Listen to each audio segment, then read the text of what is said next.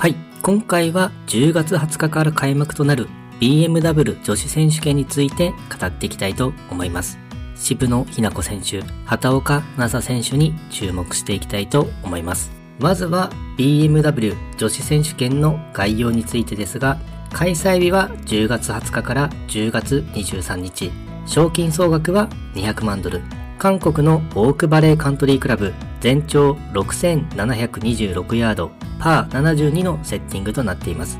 BMW 女子選手権では予選カットは行わず出場選手全員が4日間プレーする流れとなっています。放送配信についてですが残念ながら地上波での放送はありませんので試合の中継を見るには有料配信サービスの利用が必要となります。開催場所が韓国となっているように、この大会からアジアシリーズが開始となります。韓国の次は日本の TOTO ジャパンクラシックとなっています。本来であれば中国、韓国、台湾、日本という予定になっていたのですが、残念ながら中国と台湾の開催は中止となってしまいました。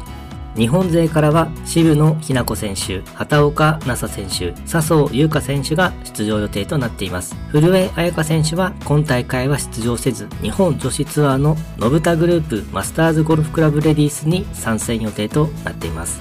まずは注目となる渋野日向子選手について、前の試合のメディヒール選手権では久々に予選を突破し、8位とトップ10入りの成績となりました。3日目までは3位だったので、最終日にもっとスコアを伸ばして優勝争いに絡んでいってほしかったのですが、最終日はなかなかバーディーが取れずという感じでしたね。笹生優花選手と同組のプレーだったのですが、2人の仲が良すぎてずっと笑顔を見ることができる試合となりましたね。ただ、目の前で笹生優花選手が最終日に猛チャージをして2位まで順位を上げてきたプレーを見ているので、渋野日向子選手も大きな刺激を受けたのではないでしょうか。スタッツとしては、平均飛距離が67位、フェアウェイキープ率が38位、パーオン率が69位、全ホールの平均パット数が96位、パーオン時の平均パット数が91位となっています。メデヒール選手権の後はオープンウィークとなっているので、